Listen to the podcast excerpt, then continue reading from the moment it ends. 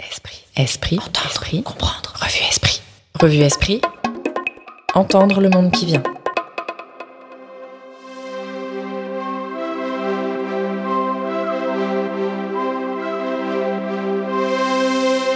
Esprit, une revue dans l'histoire. Épisode 2. 1939-1945. Une revue dans la guerre.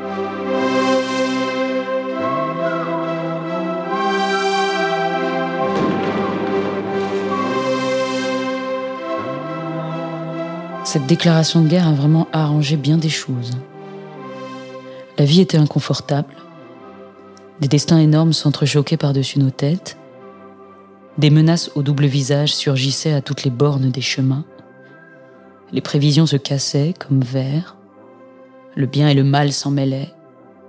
Alors vint l'ennemi. Que cherchions-nous? Une mystique? Un programme? Une révolution? Un redressement, que sais-je? Nous ne savions que faire de la France, dans quelle chimie magique de ces traditions la recréer à neuf pour la continuer? Eh bien, la chose est claire maintenant. La France, c'est une armée et ses dépendances. Le but, c'est la victoire. On nous appelait à des choses difficiles, et voilà qu'il s'agit bien au contraire de chasser un cauchemar, Hitler, et un autre encore, Moscou. Si nous avons quelque chose à dire à notre pays, inlassablement, c'est que les aménagements ne sont pas faits. Tous ces hommes qui terrassent, terrassent, terrassent pendant que l'Europe attend au bord du gouffre, devraient nous donner l'obsession d'un symbole.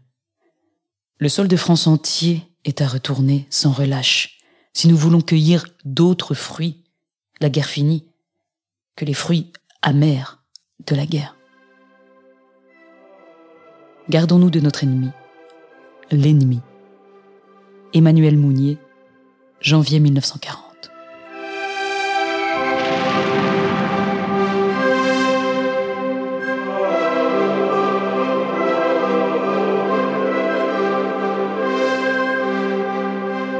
On peut dire qu'il fait une erreur de, une erreur de diagnostic.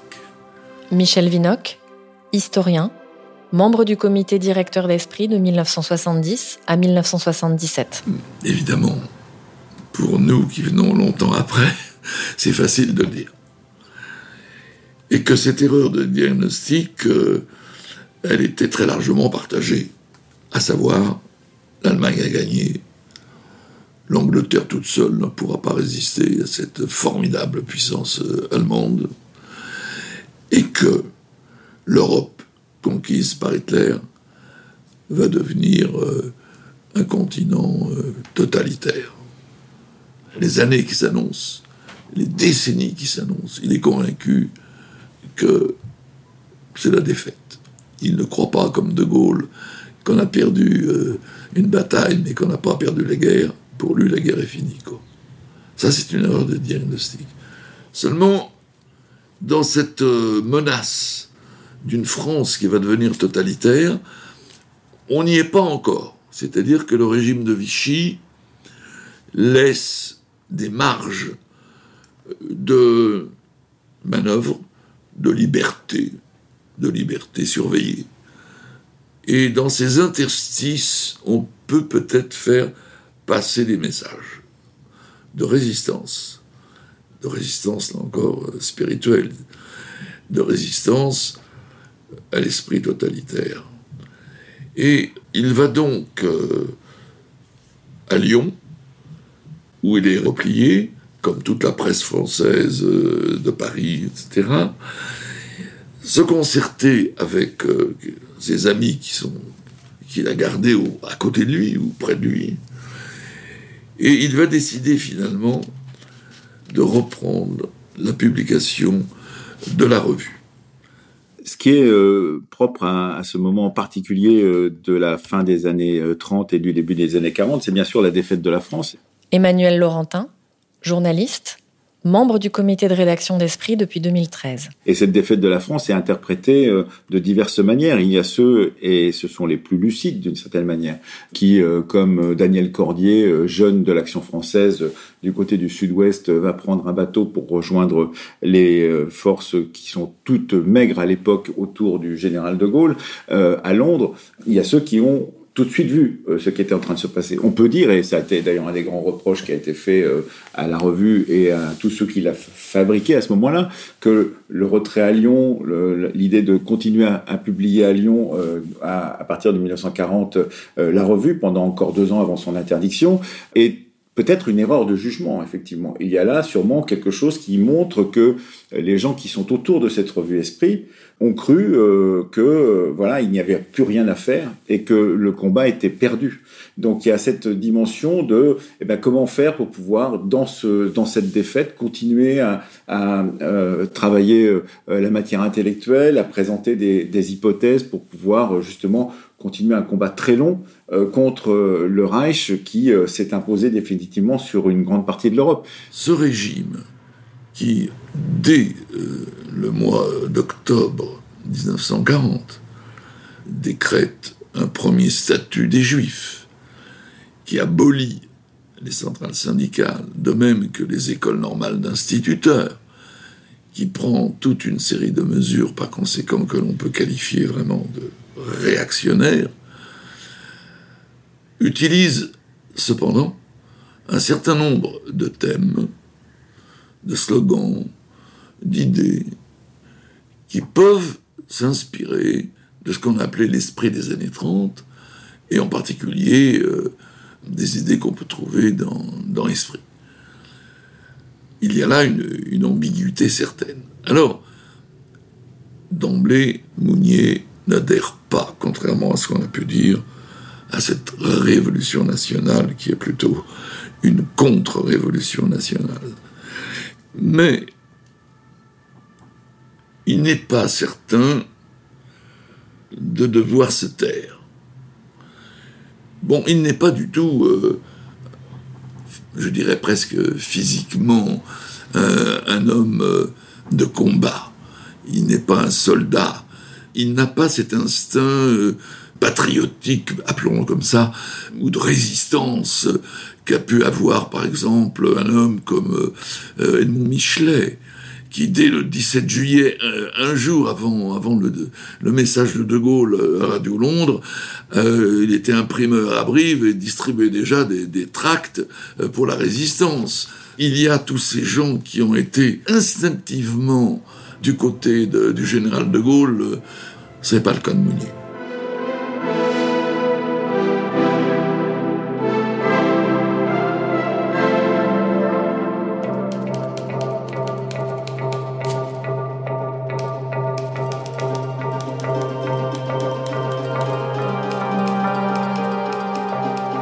Le problème pour nous n'est peut-être pas tant de savoir ce que nous ferons de l'Allemagne, mais ce que nous ferons du totalitarisme qui nous aura, entre-temps, fortement contaminés. Oui, nous nous sommes lourdement trompés, tous autant que nous sommes, dans la mesure où nous n'avons pas réussi, dans la mesure où nous avons trouvé l'homme rebelle à nos propositions. En politique, une défaite ne s'efface que par une victoire équivalente. Pour tous ceux qui avaient mis quelque espoir dans l'homme, cette guerre est une lourde défaite. Pourquoi le dissimuler ou tenter hypocritement de mettre la défaite sur le dos du voisin? Nous ne vaincrons demain que si nous savons aujourd'hui reconnaître avec courage que nous avons été vaincus. Et vaincus par notre faute. Pour un examen de conscience, Jacques Madoul, mars 1940.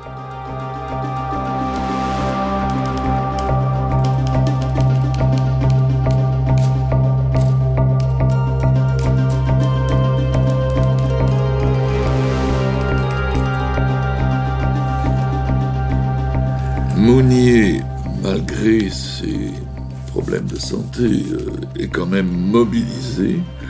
Il assiste euh, à la débâcle à la défaite. Il est démobilisé à la fin de juillet 1940. Et là va se poser pour lui, évidemment, la question, après la signature de l'armistice, la division de la France en deux parties, que faire? Et notamment, faut-il ou non continuer ou reprendre la publication de la revue. Alors que la zone où cela peut se faire, c'est-à-dire la zone non occupée, qu'on appelle la zone libre, est désormais au pouvoir du maréchal Pétain et d'un gouvernement qui fait régner, non seulement qui fait régner la censure sur toutes les publications, mais qui ensuite officiellement développe une idéologie qu'il appelle la révolution nationale et qui est fondamentalement anti-républicaine, anti-démocratique. Les contradicteurs lui disent mais c'est un risque énorme parce que en étant publié régulièrement désormais, on sera une caution, une caution du régime de Vichy, de cette révolution nationale contre laquelle nous nous élevons. Comment faire? Mais Mounier a ce caractère ou cette euh, culture, euh, cet instinct, je ne sais pas comment dire, du dialogue, je dirais de la présence, voilà, c'est le mot, la présence. Il ne faut pas démissionner, il faut être présent, là où on peut parler. Et c'est pour ça qu'il prend des risques parfois en allant chez l'adversaire, sur le terrain de l'ennemi. Par exemple, on lui a reproché d'aller en 1935 à un colloque en Italie. C'était avant euh, la guerre d'Éthiopie, enfin quand même, parce que là-bas, il, pouvait parler. Et par conséquent, euh, sous ce régime de Vichy, il faut être présent. Et il faut, de l'intérieur, par conséquent, de l'intérieur, organiser une résistance de contrepoison, de contre-attaque, mais qui sera difficile à mener avec un régime policier, avec un régime de censure, avec un régime autoritaire. Mais il faut essayer. Et il se lance.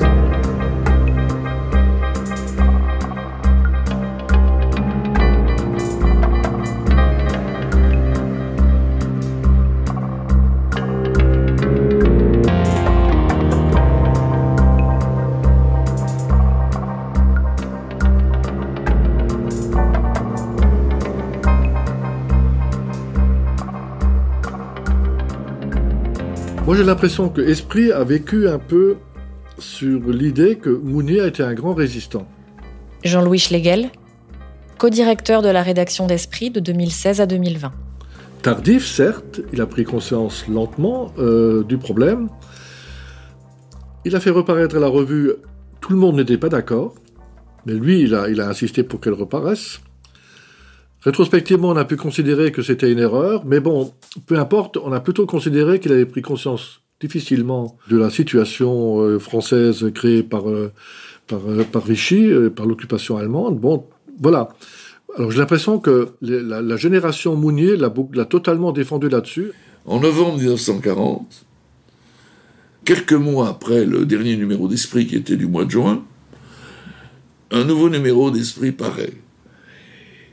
Et selon sa propre formule, il veut que ce soit le noyau de l'opposition ouverte.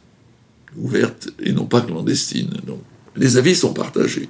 Pour les uns, euh, c'est quand même euh, un risque euh, d'être perçu comme une cheville intellectuelle du régime de Pétain. Mais ce qui est étonnant, c'est l'accueil de ce numéro, en particulier une lettre d'André Gide, une lettre de Martin Dugard, qui sont absolument enchantés. Enfin, Esprit reparaît comme une sorte de bouffée d'oxygène, n'est-ce pas? Dans cette France chloroformée par Vichy, il y a une expression libre. Ceux qui sont moins convaincus, euh, évidemment, euh, jugent que le risque est trop fort. Mais euh, ils changent d'avis parfois. Plusieurs changent d'avis.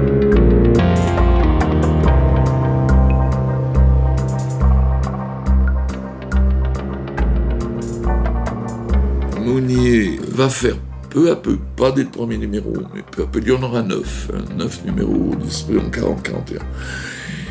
Euh, lui et ses collaborateurs vont faire preuve de ruse, l'utilisation d'un langage euh, crypté, ironique, d'écriture entre les lignes, qui pour nous, venant longtemps après, n'est pas compris, ou difficile à comprendre, mais qui pour les présents, les contemporains, sont perceptibles, tout à fait perceptibles, avec des petits riens, des, détails, mais enfin, parfois, de vraies répliques au second degré. Becbeder, qui est un jeune euh, collaborateur d'esprit euh, lyonnais, euh, protestant et résistant, va écrire un conte, Les Mémoires d'un âne, il règle son compte de manière ironique avec le régime de Vichy, et le censeur n'y voit rien. Eh bien, qui comprendre? Il a flatté mon museau et m'a forcé à le regarder. Je t'estime, Cadichon, a-t-il dit. Je te tends une main amie. À partir d'aujourd'hui, travaillons ensemble. Mais ne cherche plus à t'enfuir et rends-moi mon estime. Cet échec m'aura appris une chose. Je suis trop vieux. Je ne suis plus d'attaque pour me révolter. Je suis incapable de supporter les émotions et les sacrifices que comporte la vie aventureuse. Je répète, il faut vivre et m'accommoder de Bogart. Il n'y a que chez lui que je trouverai un toit et un couvert. La pitance n'est ni choisie ni abondante, mais elle est à peu près régulière. L'existence est assurée. À mon âge, c'est énorme. Supplément aux mémoires d'un âne, conte à l'usage des enfants de ce siècle, d'après la comtesse de Ségur. Marc Becbéder, juillet 1941. Vous voyez, donc il y a une sorte de, de jeu comme ça, de dissimulation, d'ironie, d'écriture entre les lignes, de langage crypté. Autre exemple qui a l'air insignifiant, mais qui parle dans cette France encore une fois sous le boisseau, pour euh, parler de la NRF, qui est tombée sous la direction de Drieux-La Rochelle et collaborateurs.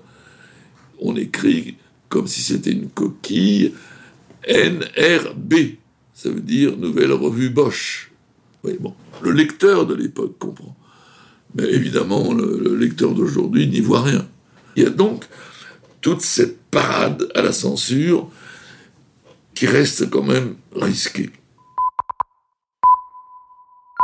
Cette activité de ruse est perçue assez rapidement pour ce qu'elle est. Et euh, il y a des lettres de dénonciation, de délation, et en particulier, il y a véritablement un ennemi de Mounier qui est de sa génération, qui sort d'un camp de prisonniers qui s'appelle Jean de Fabrègue, qui va être celui qui va dénoncer euh, les activités de Mounier auprès du ministre de l'Intérieur. Mounier va être euh, notamment accusé de faire du bolchevisme chrétien. La sanction euh, suprême tombe au mois d'août 1941, Esprit est interdit. Esprit est interdit, Quelques mois plus tard, Mounier est arrêté à Lyon, en janvier 1942, euh, en raison de ses accointances avec le mouvement de résistance Combat. Et euh, suit euh, des mois de prison, un procès au mois d'octobre, et Mounier a été à ce moment-là relaxé au bénéfice du doute. Il se replie alors à Dieu le Fit dans la Drôme, où là, il va collaborer à la presse clandestine de la résistance, au cahier politique clandestin du, comité général d'études, et puis à Dieu le fit, va se réunir en 43 et en 44 un congrès clandestin euh, au cours duquel vont être lancés un certain nombre de projets de mots d'ordre pour l'après-guerre. Le gouvernement de la République reste en rapport constant à une guerre européenne. C'est parce que, présenté sous la menace de la force, accompagné déjà de revendications... Publié sous Vichy. Ce qui avait représenté un risque sera considéré comme une faute par certains intellectuels. Les années 80 voient naître plusieurs polémiques. Mounier fasciste, la revue complaisante à l'égard de Vichy.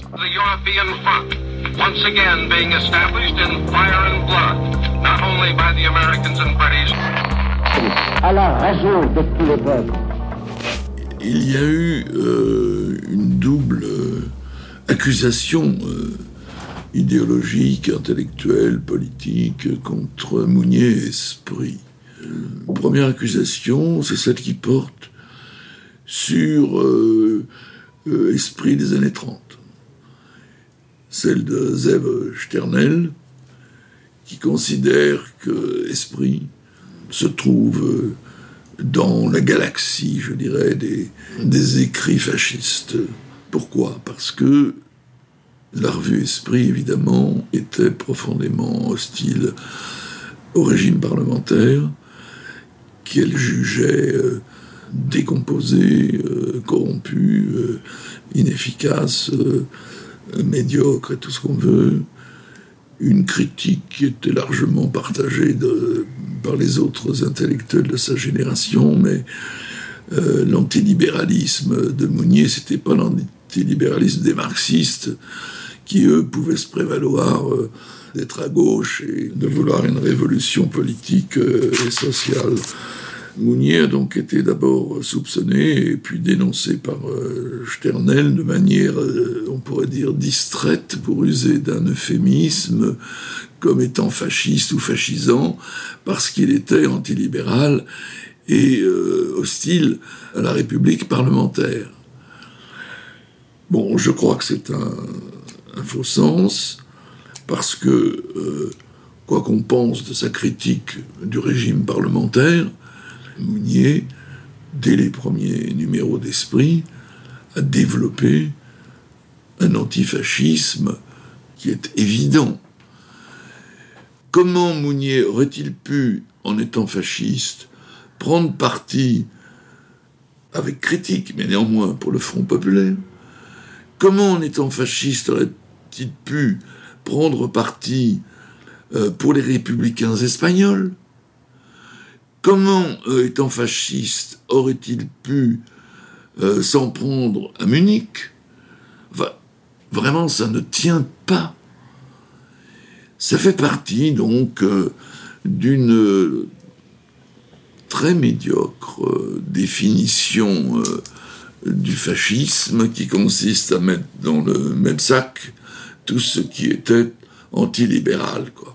Et, effectivement, Mounier a pu le dire, je suis contre le libéralisme. Et cette phrase-là, c'était du fascisme pour Sternel.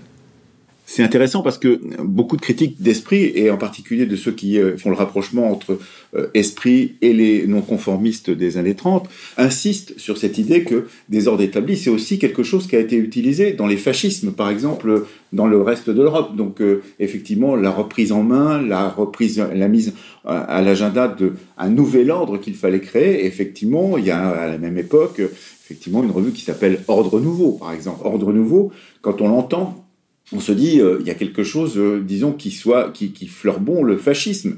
Euh, il y a une dimension qui est liée à la question du chef, à la question de remettre en ordre, retrouver quelqu'un qui, d'une certaine manière, peut ordonner la société. Mais aussi des ordres établis, c'est plus ou moins et là, je ne veux pas faire le parallèle parce que c'est difficile à faire, parce qu'il n'y a pas, de, rapport direct, ce que dit euh, dans l'immense livre qu'est L'étrange défaite, Marc Bloch, quand il analyse la défaite de la France en 1940, euh, et qu'il écrit dans l'instant même, il, inventeur plus ou moins de ce qu'on appelait plus tard euh, l'histoire immédiate, euh, ou l'histoire du temps présent, prenant ses outils d'historien pour pouvoir regarder la défaite de la France avec lucidité, il dit bien effectivement que les élites ont failli. Il dit, il, il, accuse ces élites de la Troisième République de ne pas avoir fait leur travail, en particulier les élites militaires, mais aussi les élites politiques. Alors ça ne veut pas dire que Marc Bloch est proche du tout, d'ailleurs, euh, de la revue Esprit. Mais ça veut dire qu'il y a quelque chose dans euh, l'époque, d'une certaine manière, qui dit bien, effectivement, que cette démocratie ne fonctionnait pas comme elle aurait dû euh, fonctionner, qu'il y avait effectivement trop de corruption, trop d'affaires dans, la Troisième République, et qu'il fallait, d'une certaine manière, l'imaginer autrement. Mais autrement, ça ne signifie pas forcément tomber dans le fascisme, tomber dans le culte du, euh, du, du, chef ou de Pétain, comme ça sera le cas euh, pendant la Seconde Guerre mondiale, ou tomber dans le nazisme ou, euh, les régimes les plus autoritaires et les plus antidémocratiques qui soient. Alors la critique BHL arrive quand même en 1979 dans le livre sur l'idéologie française, et il met quelque part dans ce livre le, le parangon du pétinisme, c'est Mounir 1940. Alors ça, évidemment, c'était très insultant, quoi. Hein de la part d'un type qui était surtout connu comme un, comme un philosophe médiatique, chemise blanche, enfin tout ça. Alors là, il y a eu euh, des articles extrêmement violents dans la revue contre lui, euh, d'ailleurs où la revue a été soutenue par des gens d'importance, hein, comme euh, Vidal Naquet, mais je crois aussi Lévi-Strauss, sauf erreur, enfin, oui, enfin, beaucoup de, beaucoup de, de gens qui auraient été plutôt marqués non pas contre esprit, mais quand même à côté d'esprit, on, dit, mais BHL, c'est invraisemblable. Quoi.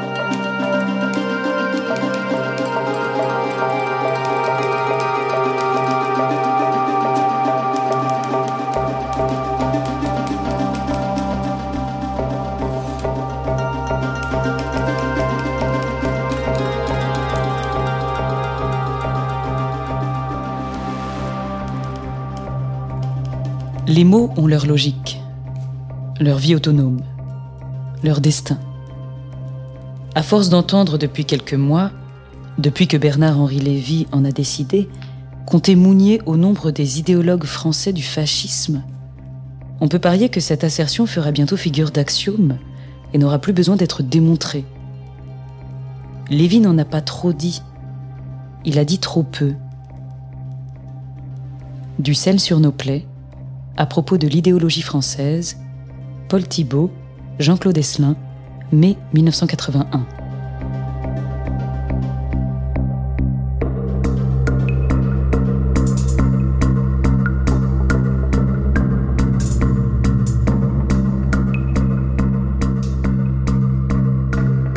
La Ruriage est une euh, tentative particulière sur laquelle on a beaucoup insisté. D'ailleurs, la revue elle-même euh, se pose toujours des questions sur ce qu'a été euh, cette expérience du. Donc, y, compris encore aujourd'hui, les historiens y ont beaucoup travaillé, des historiens qui ont expliqué effectivement que cette expérience était une sorte de sas pourrait-on dire, entre la défaite d'un côté et l'entrée dans la résistance ensuite, et puis d'autres qui ont pointé du doigt, comme Zef Sternel, qui ont pointé du doigt l'existence du riage comme étant la, l'idée même euh, qui, euh, qui prévalait dans la naissance d'esprit, c'est-à-dire l'idée d'une certaine euh, tolérance vis-à-vis des régimes autoritaires, voire des régimes fascistes qui se créaient en Europe à ce moment-là. Cette expérience est une expérience particulière puisque c'est du noyer de Segonzac, qui euh, est un officier qui euh, est chargé euh, par Vichy de créer cette école de cadres, qui doit donc être une école de cadres qui va fournir des cadres à cette France désormais amputée sous occupation, qui est la France de Vichy. Cette expérience du riage, c'est une expérience disons, euh, par toute la, question des années 30, c'est-à-dire justement euh, des, des, fêtes des démocraties, mais aussi euh, de la jeunesse, puisqu'il y a toute une dimension de la jeunesse dans cette expérience-là, la nécessité de, former des cadres qui soient à la fois des cadres intellectuels, mais aussi des cadres qui mettent en œuvre physiquement, pourrait-on dire, la, Renaissance. Donc il y a l'exaltation du corps, il y a tout un tas de, visions qui sont des visions paramilitaire ou militaire, ou en tout cas euh, à la question euh, du travail en commun autour du corps. Donc il y a toute cette dimension-là. du côté de Grenoble, donc dans un endroit effectivement particulier, qui servira ensuite de lieu de la résistance. Bon, il se trouve que à côté de cela, Mounier, toujours dans le même esprit de présence, va faire des conférences à l'école des cadres du riage. Et euh, progressivement, du reste, euh, l'école des cadres du riage va être euh, très mal vue par le pouvoir de Vichy. Mounier, qui va y faire des conférences, sera interdit de conférences. Et puis, à partir de 1942, il y aura la clôture et Uriage passera au maquis. Et sera le cœur d'une résistance, par conséquent, entre 1942 et 1944. Essentiel de la lutte.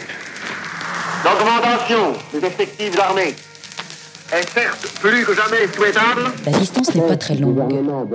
J'imagine que lorsque les choses seront rentrées dans l'ordre, et les Parisiens à Paris, plusieurs trouveront que pour une école nationale, c'est une situation bien excentrique. C'est alors qu'apparaîtra pleinement le sens de cet isolement un peu rude et baigné de soleil qu'ont choisi, au pied de la neige et des sapins, les futurs chefs de jeunesse. On peut imaginer bien des choses à distance, sur une école de chefs. Par exemple qu'elle ne soit qu'une copie de modèles déjà réalisés, ou une institution de caractère militaire, ou quelques pépinières aristocratiques semblables aux écoles de cadets du siècle dernier, l'école des cadres du riage n'est rien de tout cela l'École nationale des cadres du riage, Emmanuel Mounier, avril 1941. Quand toutes ces affaires ont éclaté, je crois qu'on a pris le parti de dire voilà, euh, ben, on va publier tout simplement les numéros euh, de, ces années-là, on va mettre euh, carte sur table sur, sur ce qu'on sait de la chose, et puis c'est tout. Voilà. puis d'ailleurs, ça a calmé plus ou moins le jeu.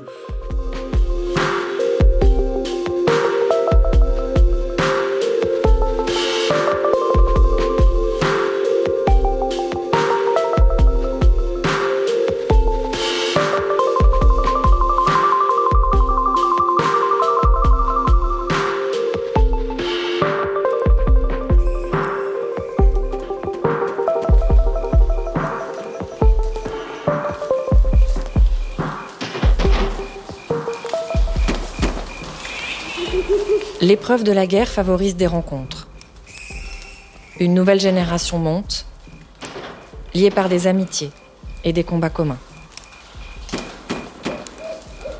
Dans ce, qu'on retrouve à Uriage, il y a à la fois des Benigno Caceres, qui est quelqu'un qui vient euh, d'une famille euh, ouvrière, qui lui-même est ouvrier, qui deviendra un intellectuel par l'intermédiaire de sa euh, proximité avec la revue Esprit, mais aussi le René de Noroy, qui est un, prêtre qui a travaillé donc dans l'Allemagne des années 30 et qui a dès l'origine condamné le nazisme tel qu'il existait.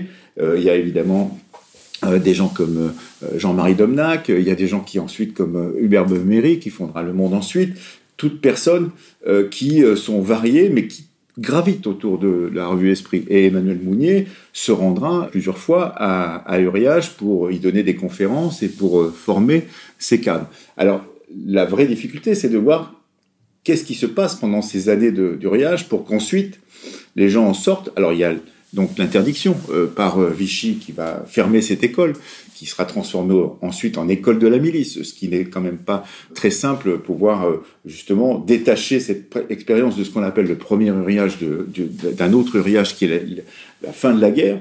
Toujours est-il qu'il y a euh, dans ce moment-là un moment de réflexion, de pause, euh, pendant laquelle tout le monde réfléchit à la situation de la France défaite et la situation donc d'une possible sortie de cette défaite qui sera sûrement très lente. C'est comme ça qu'il l'imagine en tous les cas.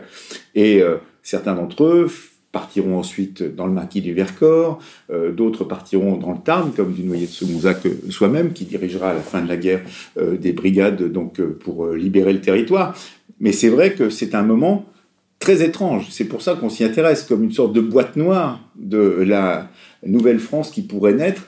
Et d'ailleurs, c'est là aussi où on imagine la somme, c'est-à-dire ce travail qui serait fait par certains de, du Riage pour pouvoir refonder une nouvelle France à la sortie de la guerre, une fois que la guerre sera gagnée et que l'occupant sera parti et défait. Certainement pendant ces années de repli, après l'interdiction d'esprit, Mounier a tout, tout loisir d'écrire, d'écrire plus que jamais. Et c'est en prison notamment qu'il va écrire le traité du caractère, qui est une de ses œuvres euh, importantes de philosophe.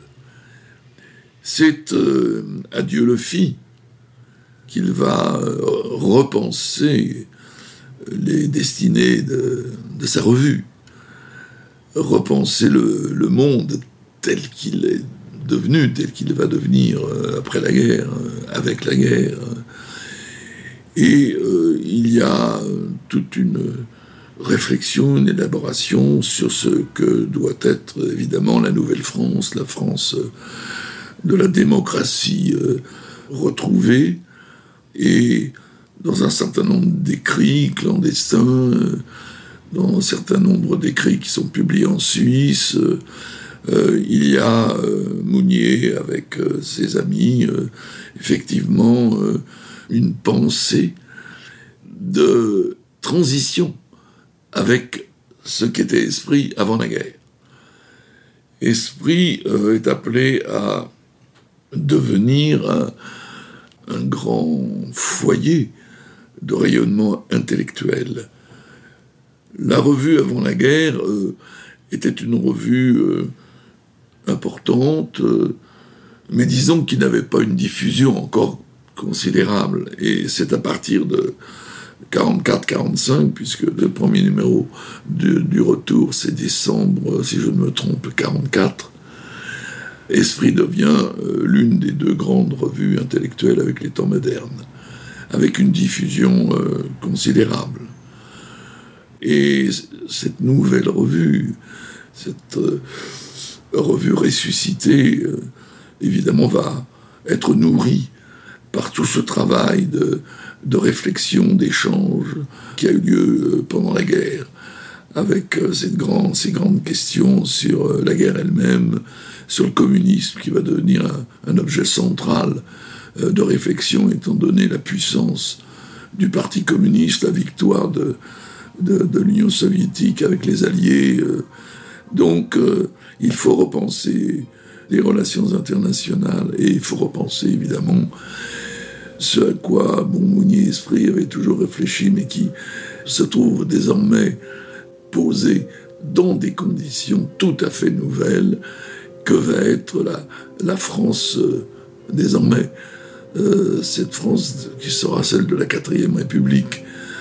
Et euh, ces années de guerre ont été par conséquent aussi des années de maturation intellectuelle et politique.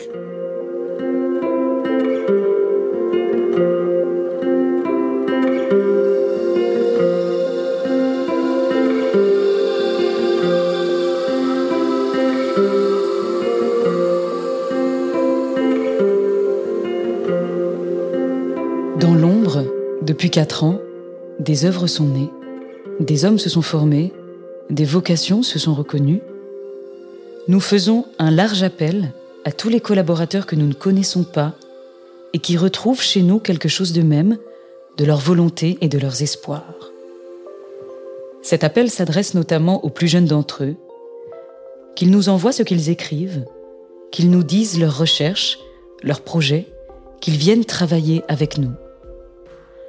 Autant nous désirons rester écartés de toute confusion, autant nous voulons faire de cette revue, beaucoup moins qu'avant-guerre, l'organe d'un groupe défini dans les classifications brutales des partis intellectuels, beaucoup plus une vaste maison ouverte à tout passager dont notre regard reconnaît le regard. Esprit, nouvelle série, décembre 1944.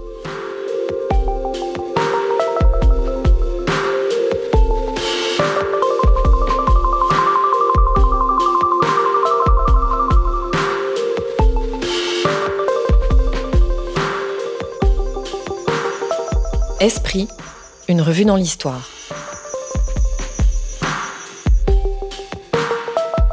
Un documentaire de Rémi Baye et Anne Dugin. Réalisé par Louise André. Lecture Hortense Bellotte. Musique originale, Mathias Moreau et Valentin Fernandez. Mixage, Jean-Guilain Meige. Un documentaire produit avec le soutien de la Fondation Esprit est une revue indépendante. Pour la soutenir, abonnez-vous.